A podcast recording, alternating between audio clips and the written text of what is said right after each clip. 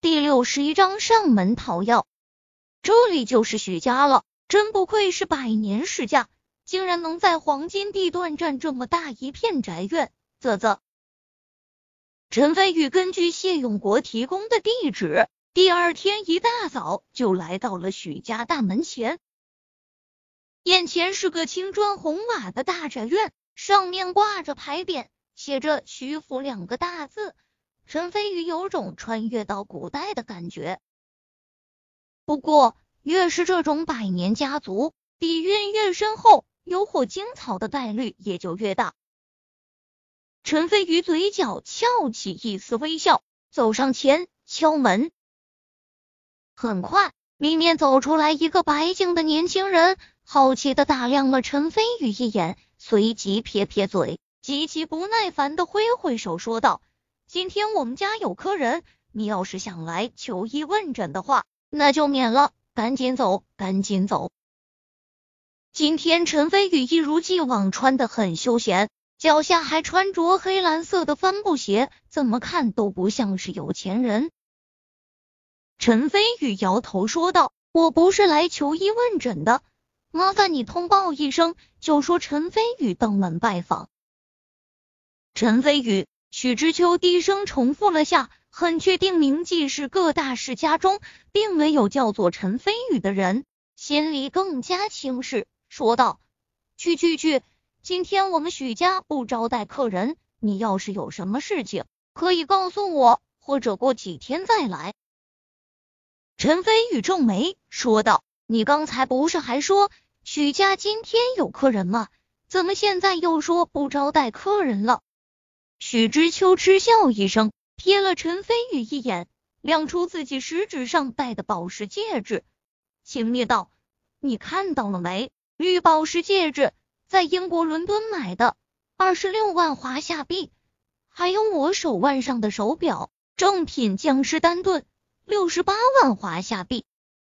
你再看看你自己，浑身上下的行头加起来，顶天也就二百多块钱。”人贵在有自知之明，我们许家是百年世家，在名记是德高望重，多少豪门世家想拜访我们许家，还得看我们许家是否愿意接待。人是分阶级和层次的，你觉得以你的身份地位，有资格来我们许家拜访吗？有资格做我们许家的客人吗？你这是狗眼看人低。陈飞宇已经有了几分不悦。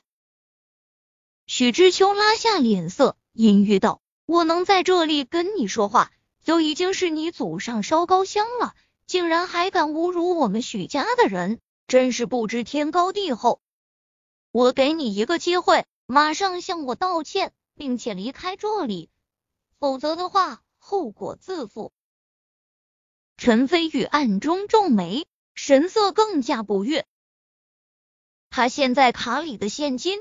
就有两亿华夏币，又有了海天高尔夫俱乐部百分之二十的股份，更别说昨天还和谢永国、秦元伟两人签订了每年上百亿的项目。想不到今天还没进许家的大门，就被许家人狗眼看低了。陈飞宇隐隐生气，不过他时刻记得，今天的目的是来许家讨要，不便闹得太僵。便拿出秦元伟给的黑卡，冷然道：“这是钻石 VIP 卡，里面有一亿华夏币，而且还能无限透支。现在我应该有资格能够进去了吧？”许知秋差点惊掉了下巴。钻石 VIP 卡，也就是俗称的黑卡，能够用够黑卡的人，绝对不是单单有钱就能够办到的。必须是有相当高的社会地位才行，就连整个许家，纵然是百年家族，也只有家主才有。陈飞宇作为一个穿着地摊货的屌丝，怎么可能会有黑卡？许知秋下意识就认为陈飞宇在骗人，嗤笑一声，鄙夷道：“真是想不到，你们这些社会底层小人物，是不是都喜欢装腔作势？”你以为随便拿一张假的黑卡就能唬住我许知秋吗？真是笑话！人给我猜猜，你这张卡里估计连一百块钱都没有吧？陈飞宇神色更加不喜，说道：“你认为我是骗子，而且也不打算让我进去了？不错，赶紧给我滚，否则我就报警抓你了。信不信？只要我一个电话，就能把你扔进监狱里。”许知秋极其嚣张的伸手去推陈飞宇。陈飞宇的脸色顿时阴沉下来，他客客气气登门拜访，竟然接二连三的被人侮辱，真是是可忍孰不可忍。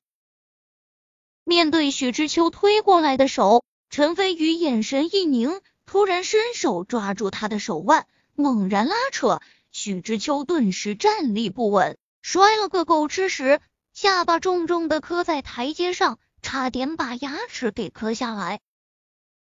哎呦，你你竟然敢打我！我要弄死你！许知秋站起来，怒气冲冲的朝陈飞宇挥拳，不自量力，准一脚把他踹飞在地上，接着从许知秋身上大步跨了过去，冷笑道：“记住，狗眼看人低是会付出代价的。”随即。不理会许知秋仇恨的眼神，大步向里面走去。穿过许家大院，顿时一股好闻的药香味传了过来。陈飞宇精神一振，径直来到客厅中，里面坐着四个人，三男一女。坐在最中央的是一位须发皆白的老者，约莫六十来岁，但是精神俊硕，双眼炯炯有神。不用说。这自然是许家的家主许青山。这四人看到陈飞宇闯进来后，神色不由愕然。一名中年男子站起来，皱眉道：“请问你是哪位？”他是许青山的长子许飞扬，目前人民济市第一中医院的院长，医术十分精湛。陈飞宇，陈飞宇背负双手，淡淡道。神色不卑不亢，顿时许青山和许飞扬暗自心惊。作为许家真正的掌权人，自然清楚知道，前些天的时候，就是一位名叫陈飞宇的神秘富豪，花费七亿华夏币，在拍卖会上买下了青玉枝。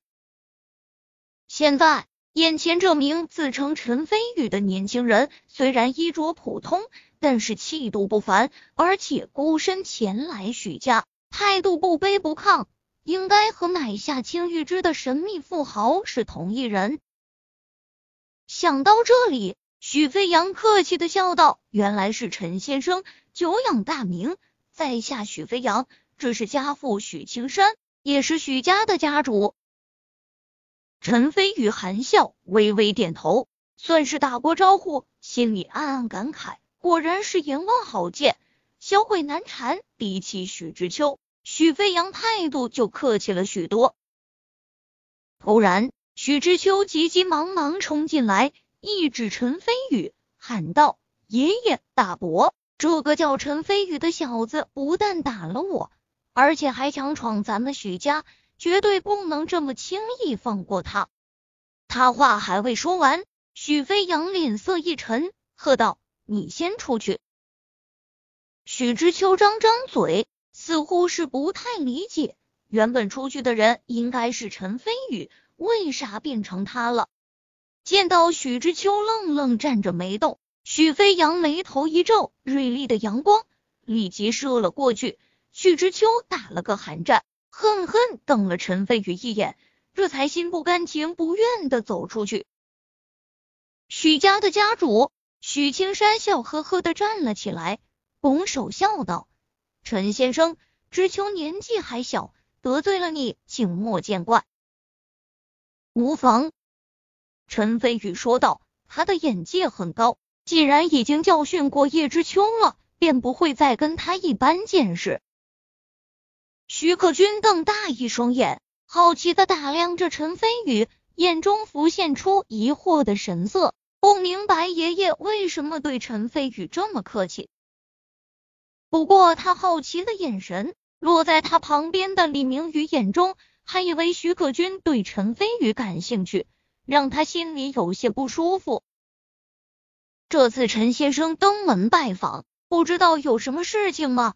许青山好奇问道。无他，讨一味药材而已。陈飞宇笑道。什么药材？火晶草，不知道许家可有？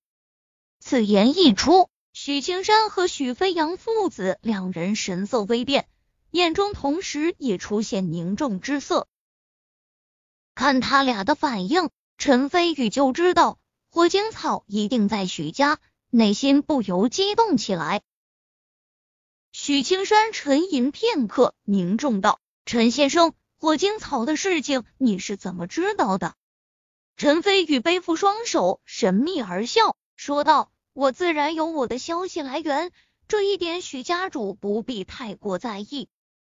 既然许家有火晶草，在下愿意出高价买下来。许青山打量着陈飞宇，暗暗心惊。他活了一大把年纪，一向眼光如炬，但是眼前的陈飞宇虽然只是平静的站着，却给他一种捉摸不透的感觉。许家父子对视一眼，许青山缓缓摇头道：“火晶草太过珍贵，陈先生只怕要白跑一趟了。”言外之意便是拒绝陈飞宇的购买请求。陈飞宇皱眉说道：“许家主，钱不是问题，按照市价，火晶草一亿华夏币左右，我愿意出三倍的价格。”徐可君顿时惊讶的张大小嘴。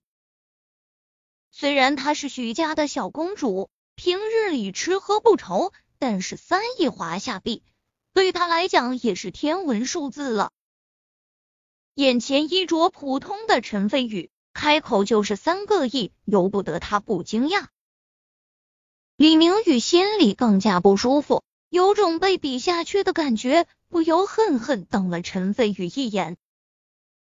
在陈飞宇期待的目光中，许青山还是缓缓摇头，说道：“陈先生，我还是那句话，今天你只怕白跑一趟了。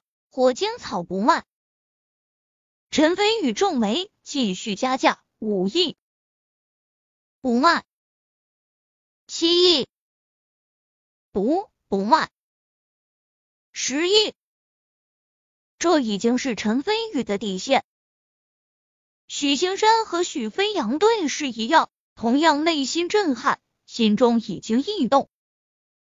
这可是十亿啊！纵然许家是中医世家，在明记市深耕多年，依然动心不已。徐克军觉得自己有些晕，这个叫陈飞宇的年轻人，看着比自己还要小一些，怎么这么有钱？好像根本不把钱当回事一样。许飞扬更是震惊，因为他知道前些天陈飞宇在拍卖会上拿出七亿买下青玉枝，又豪掷三亿买下情人之心，再加上现在又出价十亿打算购买火晶草。天呐，陈飞宇这么年轻，怎么会这么有钱？许青山内心犹豫一番后，还是缓缓摇头，不卖。